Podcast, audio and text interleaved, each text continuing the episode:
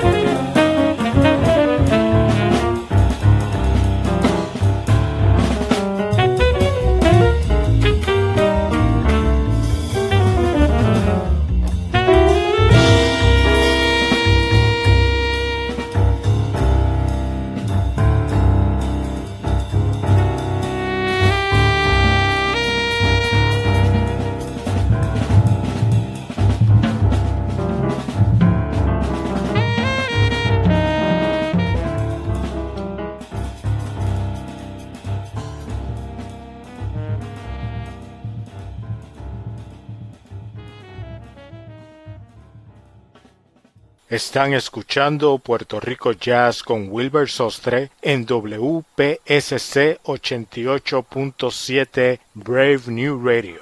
Estamos repasando algunas de las mejores grabaciones en los pasados meses y ahí escuchamos a dos pianistas. Primero a Bill Evans junto al bajista boricua Eddie Gómez en los clásicos Waltz for Debbie y So What. Eso está en el álbum Evans in England, grabación del año 1969 en el club Ronnie Scott en Inglaterra y que salió a la venta en abril del 2019.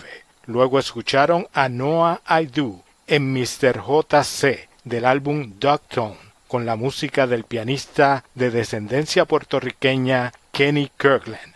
Las letras JC en el título de este tema se refieren al saxofonista John Coltrane.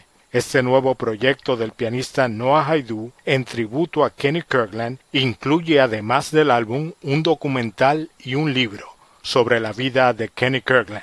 Mi nombre es Wilbur Sostre y los invitamos a que nos acompañen todos los domingos a las 8 a.m. con lo mejor del jazz boricua en Puerto Rico Jazz a través de Brave New Radio WPSC 88.7 FM New Jersey y para todo el mundo a través de Tuning Radio, Apple Podcast y Sounder FM. Concluimos el programa de hoy con un estreno del pianista venezolano Edward Simon, que nos ha visitado varias veces en Puerto Rico y que estrena su álbum 25 años, celebrando su carrera musical.